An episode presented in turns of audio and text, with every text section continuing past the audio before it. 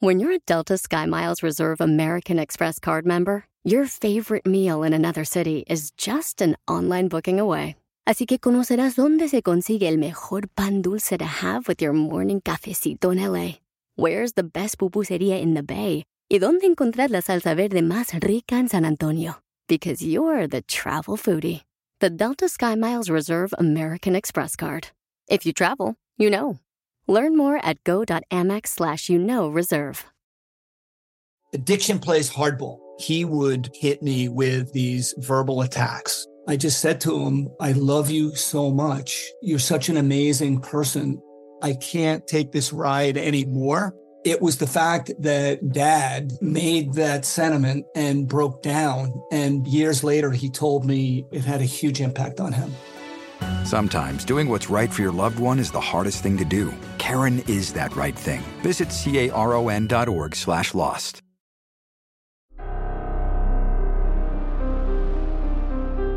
En Código Misterio encontrarás temas relacionados con energías, cuarzos, sanaciones, meditación, ovnis, fantasmas, pirámides, misterios inexplicables, culturas antiguas y continentes desaparecidos. Pero también nos remontaremos al conocimiento de nuestros ancestros para vivir una vida más sencilla pero plena. Bienvenidos.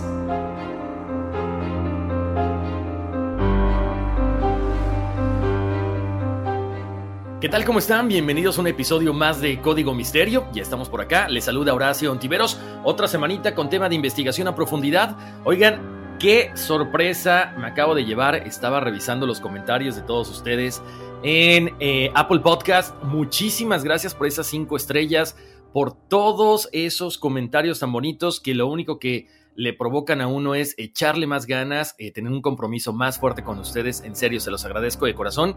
Ya saben que esto es con todo el cariño para entretener, para informar, para pues para de todo un poco, ¿no? Porque hasta con los memes que comparto en las redes sociales, en Facebook y en Instagram, pues nos divertimos y con las publicaciones más serias, pues creo que, que, aprendemos y conocemos un poquito de otros temas, ¿no? En serio, se los agradezco de corazón.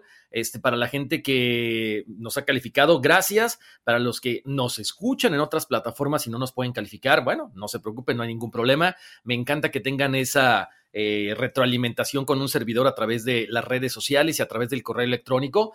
Oigan, les comento, de repente me he dado cuenta que en el Instagram de Código Misterio me escriben o en el personal. El problema es que de repente se quedan ahí perdidos en la inmensidad, en el limbo, y entonces no crean que no quiero contestar. Lo que pasa es que luego yo no me doy eh, cuenta porque también eh, ya saben que andan otras cosas. Si quieren tener contacto más rápido conmigo, lo pueden hacer a través del correo electrónico contacto arroba códigomisterio.com porque me han preguntado que si hay compatibilidades, que si hay numerología, que si eh, les eh, puedo recomendar alguna cosa, eh, cómo curar cuarzos y no sé cuántos temas que ustedes quieren. Entonces, de preferencia, mándenmelo a mi correo electrónico y en serio que le damos mucho más rápido lectura. Bueno, pues después de todo esto, los invito a que sigan descargando el podcast en todas las plataformas de audio. Estamos en Apple Podcast, como les mencioné, en Google Podcast, en Spotify, en iHeart, en TuneIn, en Amazon, por todos lados habidos y por haber. Muchísimas gracias. Y bueno, como les decía, ya estamos por acá. Y, tenemos un tema, pues, muy interesante, sobre todo que ustedes ya lo habían pedido. Y, y, curioso, no siempre es que me lo pidan y yo lo pueda desarrollar, sino que yo ya ando trayendo ahí más o menos una agenda de temas, pero de repente coincide, como que nos telepateamos, ¿no? Tan, tan, tan. Y coincidió que este tema me lo habían pedido y yo ya lo tenía en, el, en la lista de prioridades. Entonces, hoy vamos a hablar con un tema que tiene que ver con terror con películas, con monstruos, ya saben, creo que durante la época de nosotros como chavitos, como jóvenes, veíamos muchas películas que tenían que ver con monstruos, ¿no? Desde hombres lobo, Frankenstein, momias, el monstruo de la laguna y por supuesto los vampiros, ¿no? Ahora las películas ya han cambiado, ya son más basadas en cuestiones de supuestos hechos reales, este, que tienen que ver con posesiones demoníacas y demás. Pero bueno, creo que estos personajes que son los vampiros siempre han atraído muchísima gente al cine. Algunos que les encanta el terror, otros que son novelas como que más rosas, pero con un poquito de misterio, como las de eh, Crepúsculo Entonces, bueno, hoy vamos a platicar de todo esto, ¿no? ¿Qué hay acerca de los vampiros? Porque todo mundo, cuando vemos estas películas, ya sabes, ¿será en realidad que odian todas estas cosas? Eh, nos ponemos a pensar, ¿no? ¿Será que sí odian el ajo o por qué no les gusta el ajo? Eh, si los podemos matar con una estaca, ¿qué otra forma? para darles muerte existen, el por qué no se reflejan en los espejos, el por qué le tienen miedo a la luz, eh, en fin, muchísimas cosas que a final de cuentas son como mitos, ¿no? El día de hoy vamos a platicar de todos estos mitos, algunos de ellos basados en cuestiones científicas, que es lo más interesante, ¿no? Entonces, vamos a platicar de los vampiros, por supuesto, y como siempre, pues recomendaciones, vamos a platicar algunas películas y me imagino que ustedes han visto algunas de estas, algunas son bastante viejas como Nosferatu el vampiro. Creo que la más famosa y en lo personal a mí, la que más me gustó, es la de Drácula, de Bram Stoker, este, este autor de, de, este libro, que de ahí surge la película, que es muy buena, no es para niños, se los aviso, es muy erótica y muy sangrienta. Posteriormente hay otra película que a mí me gustó mucho, eh, si no mal recuerdo, salió en el 2001, se llama Drácula 2000, Drácula 2000, y en este caso es media rara porque ahí presentan a que eh, Drácula o el vampiro es Judas Iscariote. ¿Por qué? Porque lo bueno, él está condenado a vagar por eh, toda la eternidad al haber traicionado a Jesús y en este caso la plata referente a las 30 monedas que recibe como pago por entregar a Jesús, es la única cosa que lo puede matar. Está esa otra muy buena también de las más recientes, y más recientes es un decir, ¿no? Tiene algunos 7, 8 años, eh, Drácula o Dracula Untold, muy buena también, entrevista con el vampiro, por supuesto, y otras más, está Hotel Transilvania para niños, pero que a pesar de que es para niños, conserva ciertas, eh, ciertas cosas muy, eh, muy en referencia a todos estos seres eh, macabros y nocturnos, ¿no? Entonces, vamos a hablar, por supuesto, en esta ocasión, vamos a hablar del vampiro más famoso del mundo, que es Drácula. ¿Quién era él? Pero también tenemos que mencionar algunos otros casos de vampirismo que aparentemente fueron casos reales. Lo más curioso es que esto es casi siempre se da en Europa. Entonces vamos a platicar acerca de eso, vamos a platicar también, por supuesto, acerca de algo que por ahí me habían pedido, de este, bueno, de Caín y Lilith, aparentemente él fue el primer vampiro, entonces vamos a platicar de eso, por supuesto. Vamos a platicar también del libro de Nod, donde, bueno, pues se habla básicamente acerca de todos los vampiros y, y, todas estas cosas que ellos hacen, ¿no? Entonces es un programa muy completo, los invito a que se queden conmigo, con un servidor aquí en Código Misterio. Vamos a arrancar con información muy, muy, muy buena. Como siempre, ya saben que mientras vamos platicando, yo les voy recomendando que vayan viendo las redes sociales en Facebook y en Instagram como Código Misterio. Ahí están ya desde las ilustraciones, obviamente no son fotografías, ¿no? Eh, son ilustraciones que hemos encontrado. Trato de buscar algunas cosas diferentes para que no sean las mismas cosas que ustedes quizá ya han visto. Entonces ya con este preámbulo, pues ahora sí, agárrense porque vamos a arrancar Código Misterio y vámonos al inicio del origen del vampirismo. Muchas personas pensarían que, bueno, eh, tiene que ver con Transilvania. No necesariamente. Nos vamos a ir a cuatro mil años atrás, esto en la antigua Grecia, eh, precisamente donde se establece la primera figura del vampiro moderno eh, o del vampiro como tal, ¿no? Esto tiene, como les decía, su origen en el folclore griego y en todas las áreas donde esta civilización tuvo influencia. Ellos creían en la existencia de que los muertos podían revivir, pero en un estado como en, medio, como un zombie, digámoslo así, ¿no? Entonces, en todas estas zonas donde ellos estuvieron presentes en todo el mundo o en toda Europa, eh, se han encontrado tumbas que demuestran esta creencia para que chequen. Por ejemplo, en Chipre hay algunas tumbas donde aparentemente estos entierros tienen que ver con vampiros. Entonces, vamos a platicar de eso, vamos a platicar también de otros entierros en Italia. Entonces, eh, ¿qué más les puedo decir? Durante estos entierros, eh, estas, eh, estos descubrimientos, los arqueólogos han encontrado cosas muy curiosas que se han ido como encaminando precisamente a estas tumbas de vampiros. ¿Por qué?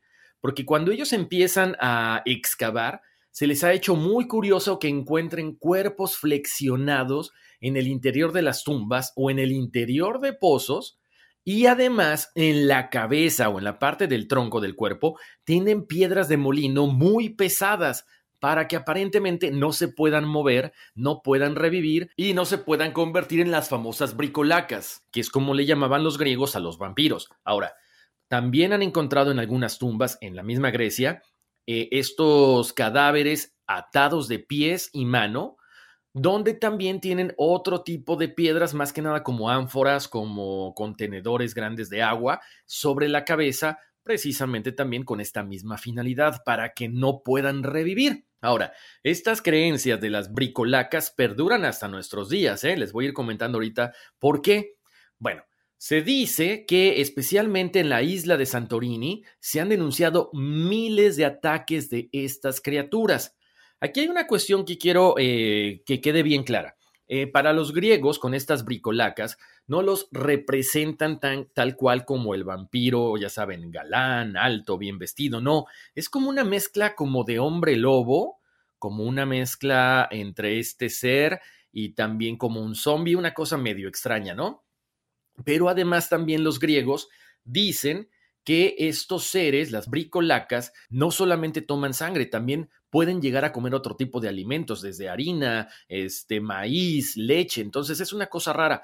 Lo que sí es que no le tienen miedo a la luz del sol, pero sí al agua. Entonces no pueden cruzar por encima de ella, no pueden cruzar puentes, sobre todo si por debajo hay agua de mar.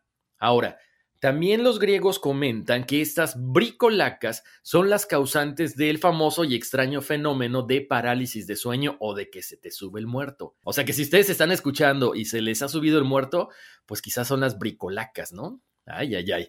Bueno, se dice que estos seres, que como les decía, aparentemente son tipo hombres lobo, bueno, ellos deambulan por las calles una vez que ya están muertos y buscan drenar la vida de sus víctimas. Ojo, no solamente chupando la sangre, sino chupando la energía. O sea, esto tiene mucha referencia a lo que conocemos actualmente como vampiros energéticos, que son estas personas que están cerca de uno, puede ser un familiar, un amigo, un compañero de trabajo, y que eh, bueno, pues se van robando tu luz, se van robando tu energía. ¿Por qué? Porque uno, una persona que irradia tantas cosas buenas puede ser como que una, un imán para estas personas que necesitan esta, esta energía para vivir o simple y sencillamente para tratar de bloquear que la persona siga creciendo, ¿no?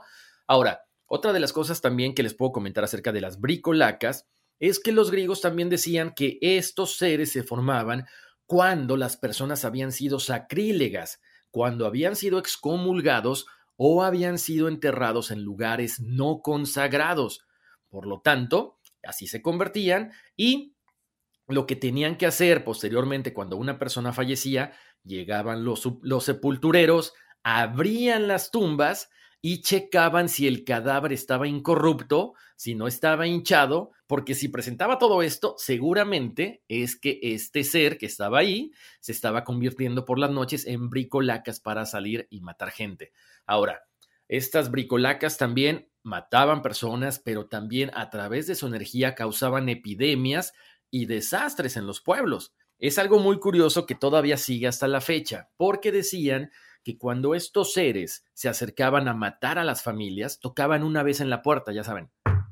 Entonces, en algunas ocasiones llegaban a mencionar el nombre de la persona que vivía en esa casa. Si esta persona abría la puerta y miraba directamente a los ojos a la bricolaca, una o se moría o en ese momento caía en la trampa y moría a los pocos días. Entonces, ¿Qué tenías que hacer para evitar todo esto? Pues bien sencillo, simple y sencillamente, si alguien llegaba a la puerta de tu casa y tocaba o te hablaba, no abrías, no contestabas y así, simple y sencillamente este ser se iba a pasar a otra casa, ¿no? Pero de hecho esta costumbre, esta superstición sigue hasta estos días en Grecia. La gente no abre, la gente no responde a una puerta cuando tocan una vez tienes que tocar dos veces para que ellos abran la puerta. Interesante, ¿no? Como les decía también, están los registros históricos que durante el siglo XVII los habitantes de Grecia debían solicitar al obispo local que exhumara el cadáver en cuestión para realizarle un exorcismo cuando pensaban que alguno de sus seres queridos se había convertido en bicrolaca. Posteriormente, el obispo abría eh, el ataúd con ayuda de los sepultureros y podían decapitar, desmembrar o colocar la famosa estaca en el corazón de este ser y evitar que se convirtiera en la bicrolaca. Esto no es exclusivo solamente de Grecia. Yo no sabía mucho de esto, pero fíjense nada más, en la parte de China también creen en el, vampirismo y allá los llaman los Jiangxi. Estos vampiros es muy similar a lo que tiene que ver con la bicrolaca, o sea, Jiangxi quiere decir literalmente cadáver rígido o es como un zombie, hagan de cuenta, ¿no? Es un muerto que ha regresado a la vida, pero no de forma natural. O sea, su alma no encontró reposo al momento de morir y regresa a ser, pues ya saben, algunas cosas en esta vida, ¿no? Se dice que estos vampiros eh, chinos regresan para vengarse porque no los sepultaron de forma correcta o porque no los sepultaron junto a sus familiares. Entonces, si estas personas fallecen lejos, tienen que estar penando hasta que los entierren en el lugar donde ellos nacieron. Ellos dicen también, en la cultura china, que normalmente este tipo de ser no se descompone su carne inmediatamente, sino que los cabellos, las uñas siguen creciendo como si estuvieran vivos, la piel es muy pálida y por eso no soportan el contacto del sol, pero a eso les vamos a explicar más adelante el por qué la piel, el por qué las uñas siguen creciendo cuando uno fallece. O sea, todo esto es una cuestión científica, como les decía. Ahora, ¿quiénes pueden luchar contra esto? Jianxi se dice que los monjes taoístas con hechizos, también hay algunos métodos que son muy populares en China para mantener alejados a los Jianxi de las eh, poblaciones, de las ciudades, y consiste en dejar puñados de arroz en los caminos. Así, estos vampiros se sientan y comienzan a contar los granos. Hay otros expertos que dicen que los Jianxi no caminan, sino que van dando brinquitos. Entonces, si tú en la puerta de tu casa colocas una madera de más o menos 15 centímetros de altura, estos Jianxi no van a poder entrar porque sus saltos no, no sobrepasan esos 15 centímetros. Otras personas dicen también que le tienen repugnancia a los huevos de gallina, por lo tanto con eso los puedes repeler. Bueno, pues ahí está estas dos cosas que encontramos de los vampiros en la antigüedad.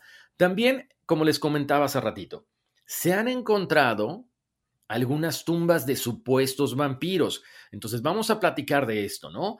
Eh, recientemente unos arqueólogos en Bulgaria descubrieron la tumba de un vampiro del siglo XIII. Este esqueleto lo encontraron con una estaca de metal clavada en el pecho, aparentemente donde está su corazón. La pierna izquierda, a la altura de la rodilla, se la habían quitado y fue colocada junto al cuerpo. ¿Por qué? Porque si este ser resucitaba de entre los muertos, no podría caminar y no podría atormentar a los vivos. En este caso, el profesor Nikolai Ovcharov, quien fue el líder de la excavación, dice que esto se trata absolutamente de un ritual antivampiro porque en ese siglo la creencia en los vampiros era muy popular en toda esa área de los Balcanes. Entonces las personas que tenían malformaciones, que tenían algún defecto físico, decían que habían muerto en circunstancias extrañas como un suicidio y que habían regresado y que eran considerados una amenaza. Por lo tanto, cuando fallecían estos fenómenos, como les llamaban ellos, era importante colocar una estaca en el corazón para que no regresaran. Este descubrimiento no ha sido el único. En el año 2012 y 2013 se encontraron dos restos similares que recibieron el nombre de los vampiros gemelos de Sosopol. Y esto hace referencia a este puerto búlgaro donde fueron sepultados, pero se dice que alrededor de 100 tumbas antivampiros han sido halladas en el país. Aquí hay una cuestión muy curiosa porque ya les voy a ir contando la parte científica, ¿no? Cuando tú no conoces algo, cuando tú no sabes exactamente qué es lo que está pasando, como que siempre surge lo sobrenatural, ¿no? Eh, les sigo contando, en la isla de Lazareto Vecchio, al sur de Venecia, eh, esta zona fue muy importante porque era un depósito militar de municiones, porque era un hospital, porque ahí llegaban todos los peregrinos que iban a Tierra Santa y por supuesto en este lugar los barcos que venían del Mediterráneo y del Oriente descargaban tanto comercio como también a cualquier persona que tuviera peste bubónica, esta peste que azota a la parte de Venecia en el siglo XV y en el siglo XVI y que mató aproximadamente a 50 mil personas. Ellos descubrieron una fosa de 1500 esqueletos ahí. Y este señor, eh, Mateo Borrini, de la Universidad de Florencia, anunció que habían desenterrado otros restos de un vampiro. Pero, ¿qué creen?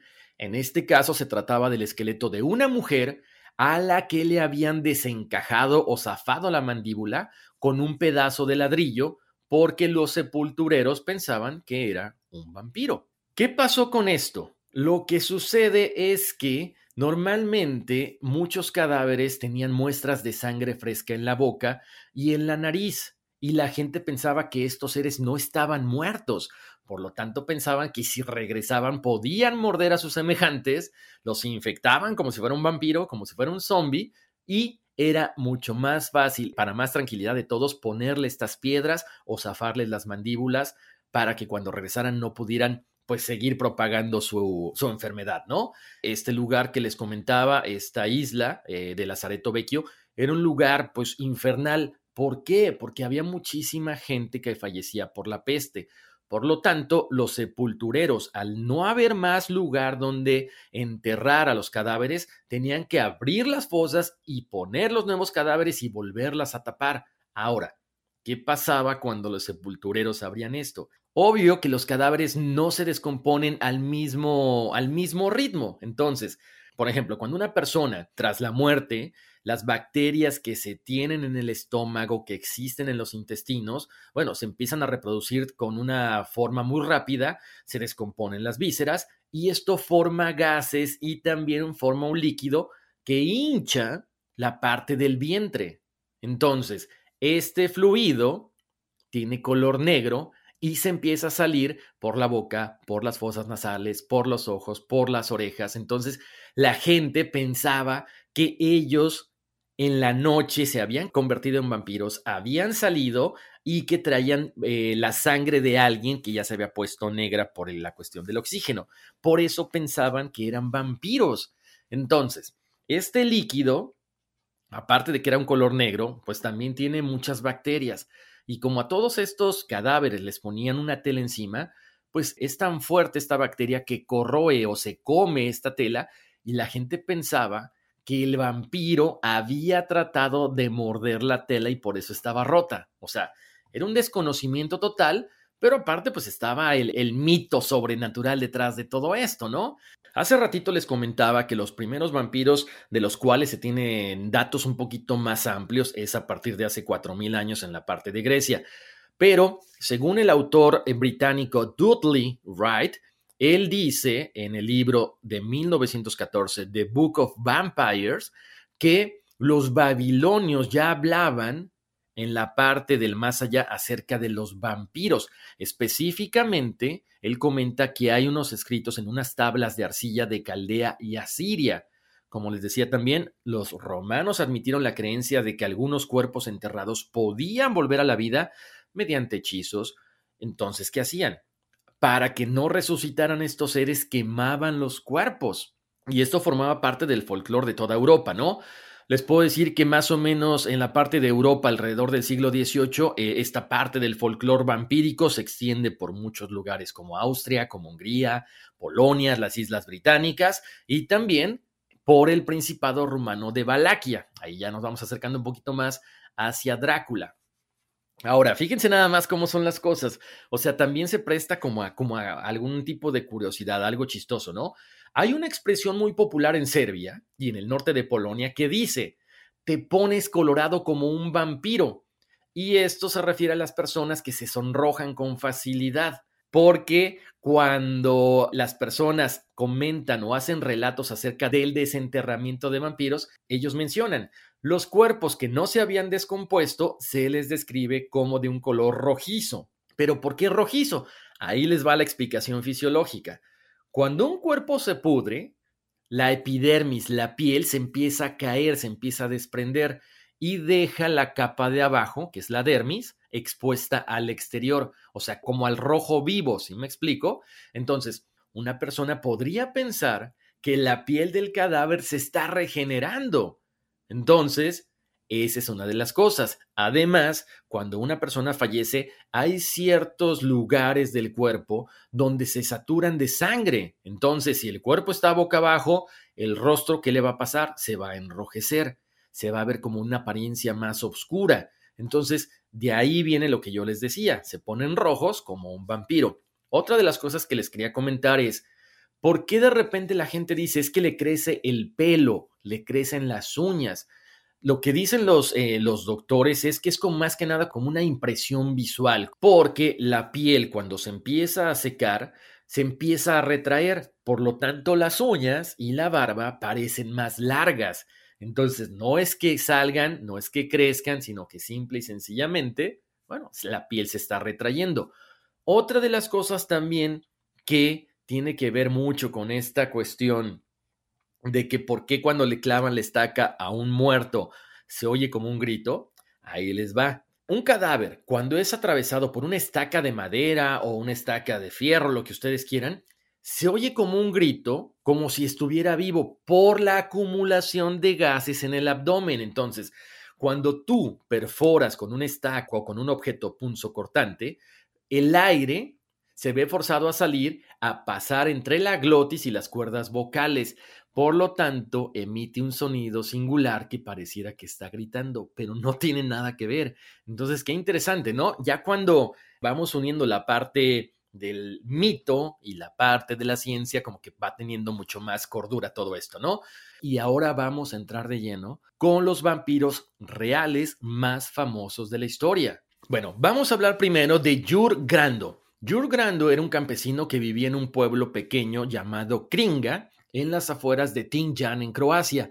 Él muere en 1656, pero durante 16 años estuvo molestando a los pobladores de este lugar, pero especialmente a su esposa.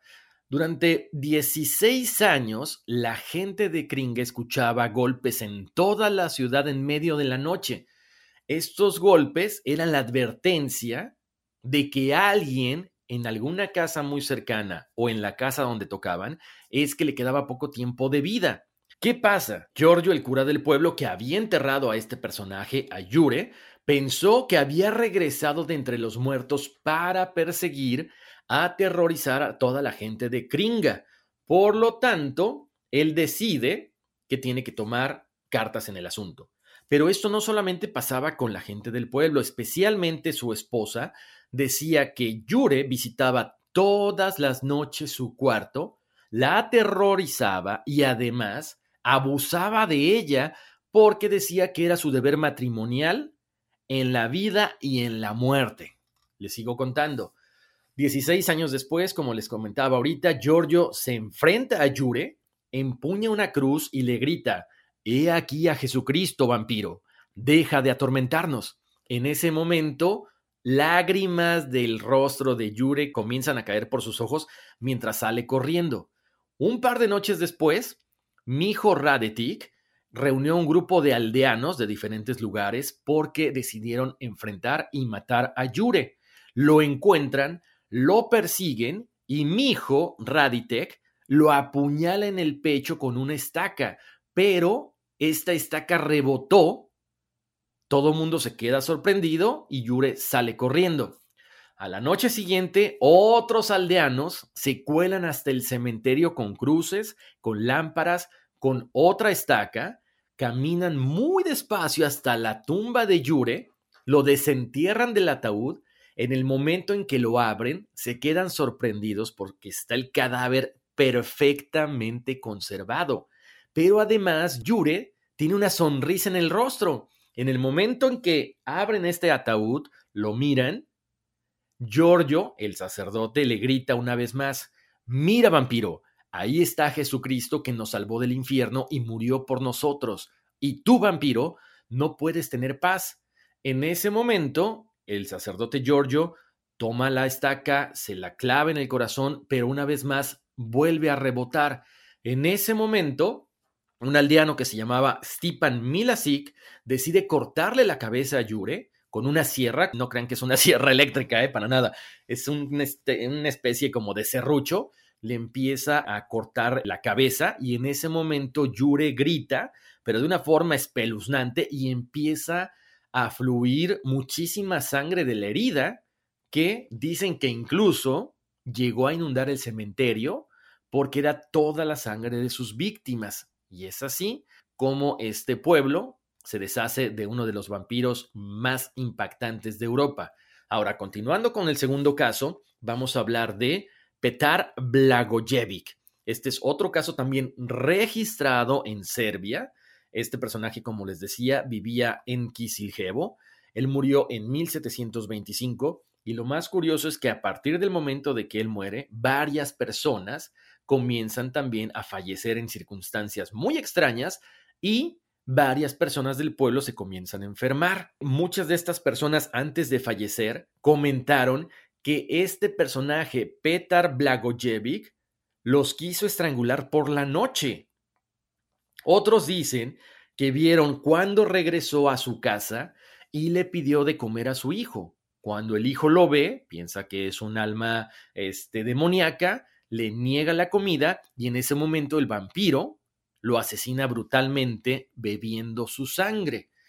¿Qué pasa después? Los aldeanos, al verse pues, vistos superados por este vampiro, buscan la ayuda del sacerdote local del pueblo bélico gradiste. En este caso, sacan el cuerpo, o sea, el cuerpo es exhumado, se encuentra a Blagojevic en excelentes condiciones y con sangre alrededor de la boca. En ese momento le clavan una estaca en el corazón y comienza a brotar una gran cantidad de sangre fresca. Tenemos otro caso registrado de vampiros, pero ese ya fue en el año 2003. Se dice que Petre Toma era un hombre rumano que vivía en un pueblo muy cercano a la ciudad de Craiova en el 2003. En febrero, su sobrina afirmaba que estaba siendo visitada por su tío, que ya había fallecido. En ese momento se forma eh, un grupo de cazavampiros y de repente deciden, después de estar en el bar tratando de pensar cómo iban a acabar con Petre Toma, pues de ir a sacar el cuerpo, sacarle el corazón, quemar el cuerpo, quemar el corazón, mezclar la ceniza con agua y luego beberla. ¿Qué pasa con este grupo? Es increíble, pero cierto, logran hacerlo, pero fueron arrestados por la policía y fueron condenados a seis meses de cárcel y tuvieron que pagar daños y perjuicios a la familia de este, de este ser que había fallecido, ¿no? Ahora vamos a, entrar ahora ya con un vampiro mucho más sanguinario. Aquí ya tiene que ver una mujer. Y vamos a hablar de Elizabeth Bathory. Esta persona era condesa, era una mujer noble húngara, millonaria, poderosa, que tenía en su familia eh, cargos muy importantes como que su tío era el rey de Polonia, su sobrino era el príncipe de Transilvania, y en el año 1610 fue acusada de horribles actos de asesinato en serie y fue confinada en su castillo llamado de Catiche. No sé si se pronuncia así, eh, pero bueno, ahí está, eh, donde permanece eh, encerrada hasta su muerte. Se dice que esta mujer, Bathory, ha matado al menos a 600 personas. De hecho, con estas acciones, con esta siendo tan sanguinaria, fue catalogada como la condesa de sangre. Otros investigadores dicen que no es culpable de todos los crímenes los cuales se le han impuesto, pero de que era sanguinaria sí lo era. ¿Por qué? Ahí vamos a entrar de lleno ahorita. Esta persona, a la edad de 11 años, Batori, era una niña muy, muy bonita, muy bien educada, y se compromete con el conde Ferenc Nadazdi. A los 15 años se casan y como su esposo era un soldado que solía pelear contra los turcos otomanos, la mayor parte del tiempo de este matrimonio lo pasaron separados. Pero cuando este Ferenc Nadazi regresaba a ver a su esposa, venía con muchos traumas, por lo tanto, ellos usaban técnicas de tortura que él aprendió en el ejército para desquitarse con sirvientes y también con personas muy cercanos a ellos. Se dice, de hecho, que después de la muerte de Nadazdi en enero de 1604, Batori toma el control de todas estas cosas, de todos los crímenes, por todo lo que había aprendido con su esposo. ¿A quiénes atacaba principalmente? Se dice que a sirvientas, a mujeres nobles, mucho más pequeñas que ella, que habían acudido en busca de formación y de educación a su castillo. De hecho, Chéquense nada más lo grotesco que podían hacer estas torturas. Algunos investigadores comentan que las víctimas eran cubiertas con miel y dejadas afuera en la parte del patio para que los insectos y los animales las devoraran. Otra cosa que también hacían es que durante la época más fría del año, las mujeres jóvenes eran desnudadas, eran obligadas a tomar baños de hielo y muchas veces, bueno, fallecían ahí mismo, ¿no? Por el choque, por la hipotermia. También se dice que Batori torturaba a las niñas clavándoles agujas en los dedos, les cortaba la nariz o los labios, además de que las azotaba con hierbas, con ortigas específicamente. Otros dicen que todavía era más sanguinaria, que mordía los hombros, que mordía los senos de las personas y además les quemaba la carne les quemaba los genitales. O sea, imagínense nada más. Todo esto con una eh, motivación sexual, ¿no? Muy, muy, muy fuerte. De hecho, también hay personas que comentan que Batori a menudo se bañaba en la sangre de sus víctimas vírgenes en un intento muy loco de recuperar su juventud perdida. Entonces, era una persona verdaderamente zafada, o sea, mal de la cabeza, ¿no? Para el 29 de diciembre de 1610, el conde Georgi Turso, él era un conde, pero también una especie de policía, llega hasta el castillo de, de esta persona, de Katich de Batori, para investigar los presuntos crímenes de la condesa contra mujeres nobles. En ese momento, cuando él está entrando, sorprende a esta mujer, a en medio del tormento a una víctima. Por lo tanto, decide apresarla, pero como era una mujer con tantas influencias y con tanto dinero, no la lleva a la cárcel, sino que simple y sencillamente la deja encarcelada en medio de su casa. Cuatro de los sirvientes de Batori, tres mujeres y un hombre, fueron arrestados, interrogados y sometidos a tortura. Estos sirvientes negaron su culpabilidad en los asesinatos, pero sí admitieron haber enterrado a múltiples víctimas.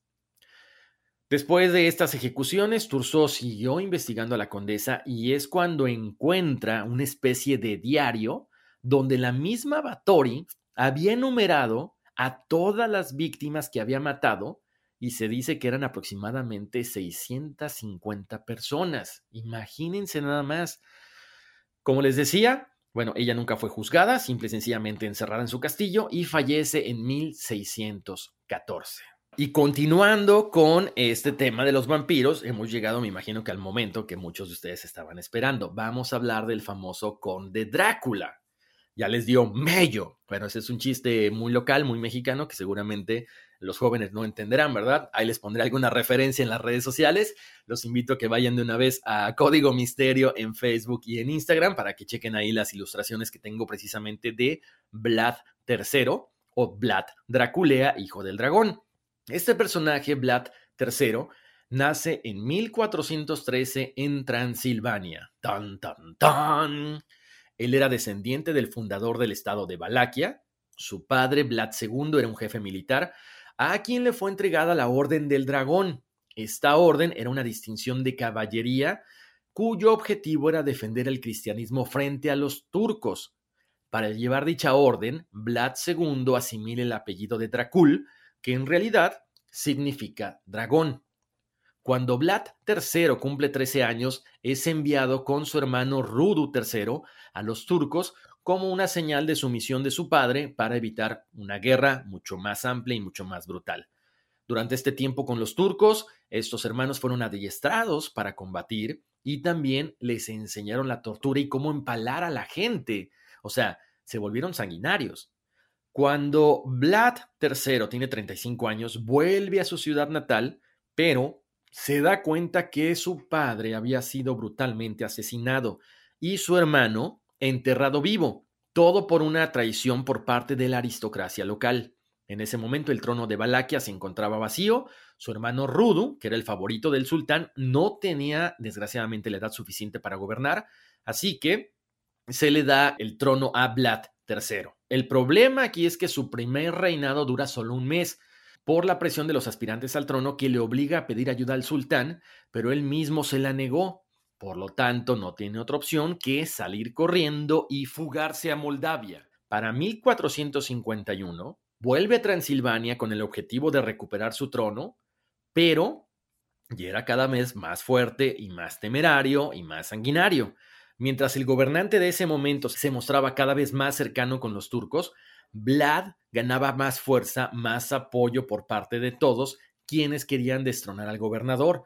Por lo tanto, le querían devolver el trono a Vlad III, convirtiéndose así en Vlad Draculea, hijo del dragón. Para 1462, en respuesta a los ataques de los turcos, Vlad Draculea saquea los territorios del imperio, envía al rey húngaro partes de su pueblo en dos bolsas para advertirle del poder y la crueldad que tiene. Por lo tanto, él dice que tiene que reimponer el orden no importando cómo lo tenga que hacer. Se dice que Vlad Draculea o el conde Drácula taló bosques enteros para sacar madera y hacer las estacas con las que empalaba a todos los pueblos. No respetaba a nadie. O sea, empalaba a hombres, mujeres, niños, ancianos, a todo el que se le cruzaba frente a él. Creaba bosques de empalados y esto, por supuesto, pues alimentaba todo este mito de que, bueno, era una persona sanguinaria y quizá alguien que se alimentaba de la sangre de los demás. Aquí hay una cuestión. ¿Qué piensa la gente de Rumania acerca de todo esto? Bueno, la gente que tiene mayor edad se enojan mucho porque dicen que Vlad siempre fue visto como un héroe, una persona que luchó contra el imperio turco otomano y ahora simple y sencillamente porque a alguien se le ocurrió darle la forma de un vampiro, pues lo están, están acabando con su reputación. Hay que decir algo, a pesar de que esta gente se enoja, para muchos comerciantes, para muchos empresarios, les ha caído muy bien el que se ponga de esta forma a Vlad Draculea, porque significa que hay miles de dólares o millones de dólares anuales en turismo hasta Transilvania. Interesante, ¿no? Cómo hasta el marketing está presente en todo esto. Oigan, hace rato platicábamos algunos de los mitos. ¿Por qué no se reflejan los vampiros en el espejo? ¿Por qué no salen en las películas? ¿Por qué no salen en las fotos? Bueno, porque no tienen alma, por eso. Eso es lo que se dice. Dos, ¿por qué los vampiros le tienen miedo a la cruz?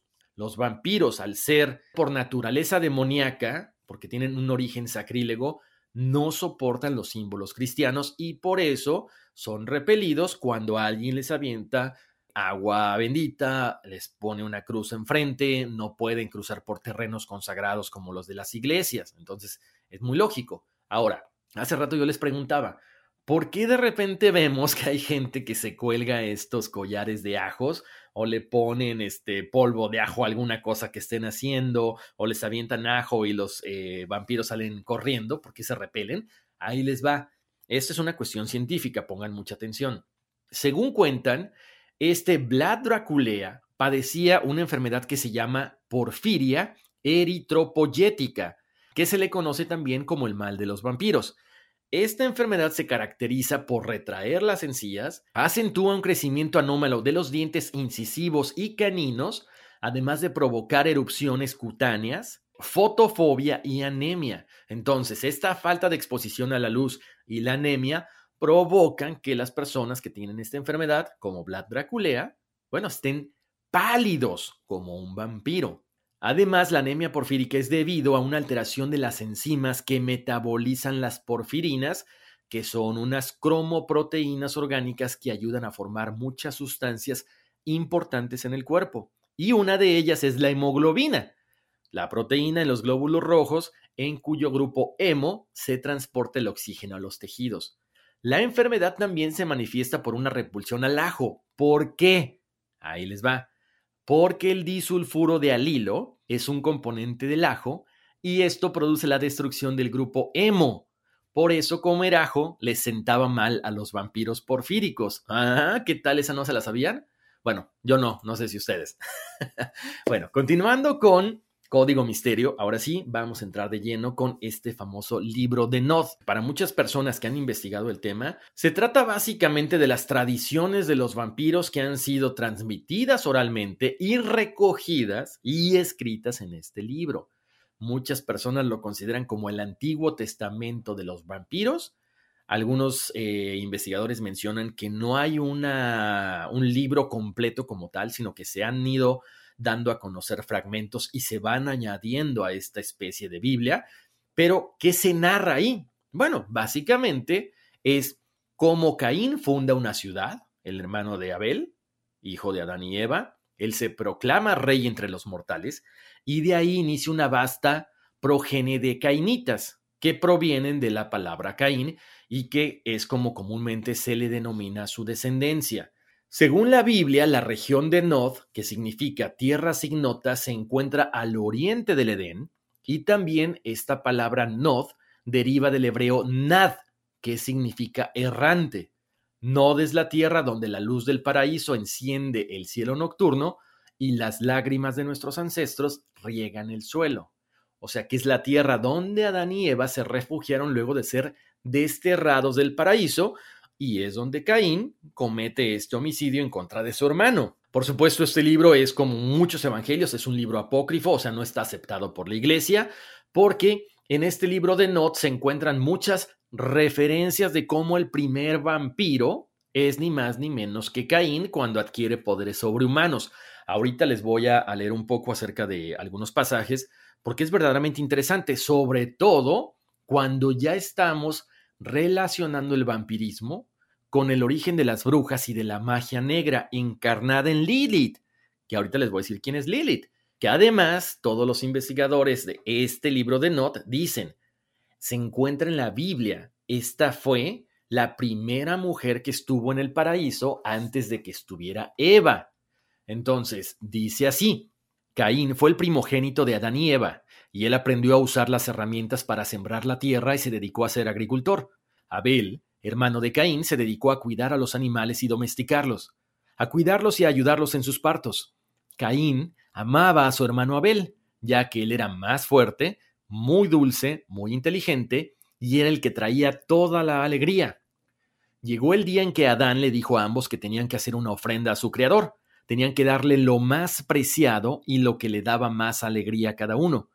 Caín, el agricultor, trajo árboles fuertes, los frutos más dulces y el pasto más verde, y lo quemó en el altar. Abel trajo a los animales más jóvenes, más fuertes y más tiernos de su rebaño y los sacrificó. He aquí que el sacrificio de Abel fue grande a los ojos del Señor y fue bendecido, mientras que Caín solo recibió palabras duras y regaños porque su sacrificio no valía la pena.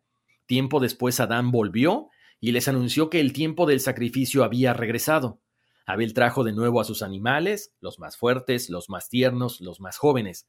Caín decidió no traer nada de su cosecha porque sabía que no iba a ser apreciado por el Creador. Abel le preguntó por qué no había traído su sacrificio, parte de su alegría, lo mejor de su cosecha, para ofrecer a aquel que vive en el cielo. Caín enmudeció, sus ojos se humedecieron mientras con sus herramientas sacrificaba a lo que más alegría le traía, a su hermano. En ese momento, Caín cubrió el altar con la sangre de Abel y olía dulce mientras se quemaba. Adán lo vio y lo maldijo con las siguientes palabras. Maldito seas, Caín, que mataste a tu hermano.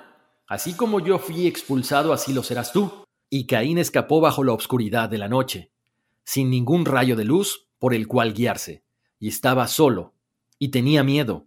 Y ahí se encontraba Caín, solo en la oscuridad, y tenía frío. Y ahí se encontraba Caín, solo en la oscuridad, y tenía hambre. Y ahí se encontraba Caín, solo en la oscuridad, y lloró y de la nada llegó una voz dulce, voz de miel con palabras de apoyo y de alegría. Una mujer de pelo negro y adorable, con ojos que traspasaban la oscuridad, llegó con él. Conozco tu historia, Caín de Not. ¿Tienes frío? Ven, tengo ropa. ¿Tienes hambre? Ven, tengo comida. ¿Estás triste? Ven, te haré sentir mejor. Y Caín no lo creía. ¿Quién hará sentir mejor a un maldito como yo? ¿Quién me arropará? ¿Quién me alimentará? Y la mujer le contestó, Soy la primera esposa de tu padre, la que estuvo en desacuerdo con el Creador y gané libertad en la oscuridad. Soy Lilith. Entonces Caín, quien una vez tuvo frío y lo arroparon, quien una vez tuvo hambre y lo alimentaron, quien una vez se sintió triste y lo alegraron, encontró compañía en Lilith y lloró hasta que sangre salió por sus ojos, y ella secó las lágrimas con besos y él vivió por un tiempo en casa de Lilith, y empezó a preguntarse, ¿de la oscuridad? ¿Cómo sacaste esta comida? ¿Cómo sacaste esta ropa? ¿Cómo construiste este lugar? Y Lilith sonrió y dijo, Yo, muy diferente de ti, estoy despierta. Veo los hilos que te rodean y tejo con ellos lo que necesito a través del poder. Caín, sorprendido, contestó, Despiértame entonces, Lilith. Y al decir esto, vio el ceño de Lilith fruncirse con preocupación. Tengo necesidad de este poder. Así podré construir mi propia casa, sacar mi propia comida y crear mi propia ropa. Entonces, Lilith mencionó, No sé qué podría pasarte al despertarte, ya que tú verdaderamente estás maldito por tu padre. Despertarte podría cambiarte para siempre, podría matarte. Pero Caín le respondió, Aún así, una vida sin poder no vale la pena vivirla. Moriré sin tus dones y no viviré como tu esclavo. Lilith amaba a Caín y él lo sabía. Ella haría lo que él le pedía aunque no lo deseara. Y así, Lilith, la de los ojos brillantes, despertó a Caín. Cortó su piel y dejó correr su sangre en una vasija. Y Caín se tomó hasta la última gota, probando la dulce sangre de Lilith. Y ahí cayó al abismo y cayó profundamente, cayendo siempre, internándose en la oscuridad más profunda. Y de la oscuridad brilló la luz más clara, una flama en la noche. Y el arcángel Miguel se presentó ante Caín. Este, sin miedo, preguntó su negocio con él. Miguel, general del paraíso, portador de la flama divina, le dijo, Hijo de Adán, hijo de Eva, vuestro crimen es más grande, mas la piedad de mi Padre es aún más grande. ¿No has de arrepentirte por el mal que has hecho, y dejarás que su piedad te limpie de todo pecado? Y Caín contestó seriamente, No por su gracia, pero por la mía viviré orgulloso. Y Miguel lo maldijo diciéndole, Sea así, porque mientras que tú y tus hijos caminen por esta tierra temerán mi flama viviente, y te morderán profundamente y saborearán tu carne. Y en la mañana llegó Rafael con sus alas abiertas, luz sobre el horizonte, conductor del sol, guardián del este. Este habló con voz potente, Caín, hijo de Adán, hijo de Eva, tu hermano Abel perdona vuestro pecado. ¿No te arrepentirás y aceptarás la piedad del Todopoderoso? Y Caín volvió a contestar, No por el perdón de mi hermano, sino por el mío propio seré perdonado. Así fue como Rafael lo maldijo con las siguientes palabras. Pues mientras tú y tus hijos caminen esta tierra, temerán el amanecer, los rayos de sol te buscarán para quemarte como madera, donde te esconda siempre. Aléjate porque el sol sale buscándote para destruirte. Y Caín corrió y encontró un lugar lejos, dentro de la tierra, y se escondió de los destructivos rayos del sol. Muy dentro de la tierra durmió y descansó hasta que la luz del mundo fue cubierta por el manto de la noche. Cuando despertó de su siesta matutina escuchó el sonido de alas que venían hacia él. Vio las alas negras de Uriel, ángel de la muerte, que lo cubrían, el negro Uriel que camina en la oscuridad. Uriel le susurró lentamente Hijo de Adán, hijo de Eva, Dios Todopoderoso ha perdonado tu pecado. ¿Aceptarás su piedad y dejarás que yo te dé tu premio, ya sin tu maldición a tu espalda? Pero Caín se negó diciendo, No por la piedad de Dios, sino por la mía, viviré. Sé lo que soy, hice lo que hice y eso nunca cambiará. Entonces, a través de Uriel, Dios Todopoderoso maldijo a Caín de nuevo. Mientras tú y tus hijos caminen por esta tierra, Tú y tus hijos vivirán sosteniéndose en la obscuridad, tomando solamente sangre, comiendo solamente cenizas, nunca muriendo, aún viviendo. Caminarán por siempre por la obscuridad. Todo lo que toquen se destruirá, hasta los últimos días. Y Caín gritó angustiado por esta terrible maldición y cortó su carne. Lloró sangre y recogió sus lágrimas en una vasija y se las tomó. Mientras bebía deprimido su trago, el arcángel Gabriel, el Señor de la Piedad se le apareció. Este le dijo, Hijo de Adán, hijo de Eva, mira la gran piedad de mi Padre, grande como no conocerás otra, porque aún ahora hay un camino ante ti, un camino de piedad y llamarás a este camino Gloconda, y dile a tus hijos que la busquen, porque por ese camino podrán volver de nuevo a la luz. Y con eso la obscuridad se fue como si le quitaran un velo y la única luz que podía ver era la de los ojos de Lilith. Mirando alrededor pudo ver que había despertado. Cuando sus dones primero surgieron en él, descubrió cómo moverse como el relámpago, cómo pedir prestado la fuerza de la tierra, cómo ser como la piedra. Estos dones eran como el respirar había sido una vez para él. Entonces Lilith le mostró cómo esconderse de los cazadores, el cómo ordenar obediencia y cómo demandar respeto. Entonces, despertando aún más, encontró cómo alterar formas, cómo tener el dominio de los animales y cómo hacer que los ojos vieran. Entonces Lilith le ordenó que se detuviera y por respeto a su poder la escuchó, mientras muy dentro de él una semilla de rebelión fue sembrada en su corazón. Y cuando le dio la espalda, Caín salió de nuevo a la noche y vio en las estrellas la infinidad de posibilidades que tenía, y encontró que un camino de poder, el camino de la sangre, estaba ahí para que lo tomara. Y así despertó en el camino final del cual crecerían todos los demás. Con este nuevo poder rompió los lazos que la dama de la noche le había impuesto. Desdeñó a la reina de los malditos esa noche, cubriéndose con las sombras y huyó a las tierras de Nod, y llegó al final a un lugar donde ni siquiera sus demonios podían encontrarlo. Lilith, la demoníaca primera mujer que abandonó a Adán según la tradición judía. Bueno, con este relato es básicamente lo que se comenta en el libro de Nod. Y tengo aquí otro párrafo que muchos investigadores señalan que es cómo Lilith aparece en la Biblia. Y dice así, y de la costilla que Dios tomó del hombre hizo una mujer, y la trajo al hombre. Dijo entonces a Adán, esto es ahora hueso de mis huesos y carne de mi carne. Esta será llamada varona, porque del varón fue tomada. Relate el libro del Génesis según la creación bíblica de la primera mujer en la faz de la tierra, Eva. No en vano, una extendida interpretación rabínica considera que la referencia es un versículo anterior a que Dios creó varón y hembra los creó. Significa que hubo otra mujer antes, la cual terminó abandonando el paraíso. Según esta tradición judía, Lilith es esa mujer que estuvo antes que Eva y una vez que se alejó de Adán, se convierte en un demonio que es la que rapta a los niños en las cunas por la noche y es la encarnación maligna y la madre del adulterio. Bueno, pues con toda esta información hemos llegado al final del podcast. Como siempre, espero leer sus comentarios en las redes sociales de Facebook y en Instagram como Código Misterio. Recuerden, si me mandan mensaje directo por Facebook o por Instagram, de repente se nos pueden perder. Así que mejor directito a mi correo electrónico, contacto arroba códigomisterio.com. Eh, les invito una vez más a pasar la voz de que estamos todos los lunes con episodios nuevos en todas las plataformas de audio como Spotify, Apple Podcast, Google Podcast, iHeart, Amazon. Tunin y gracias una vez más por todos esos comentarios, por todas esas calificaciones eh, que me dejaron ahí en Apple Podcast. Los invito a que sigan dejando ahí comentarios también, a que pasen eh, por la voz con sus amigos de que, bueno, pues el chiste es que me califiquen con cinco estrellitas. Las sugerencias siempre son bien recibidas, en serio. Y si ustedes quieren eh, cuarzos, quieren tarots, quieren alguna bibliografía de referencia, siempre la pueden encontrar en mi página de internet, horacioontiveros.com.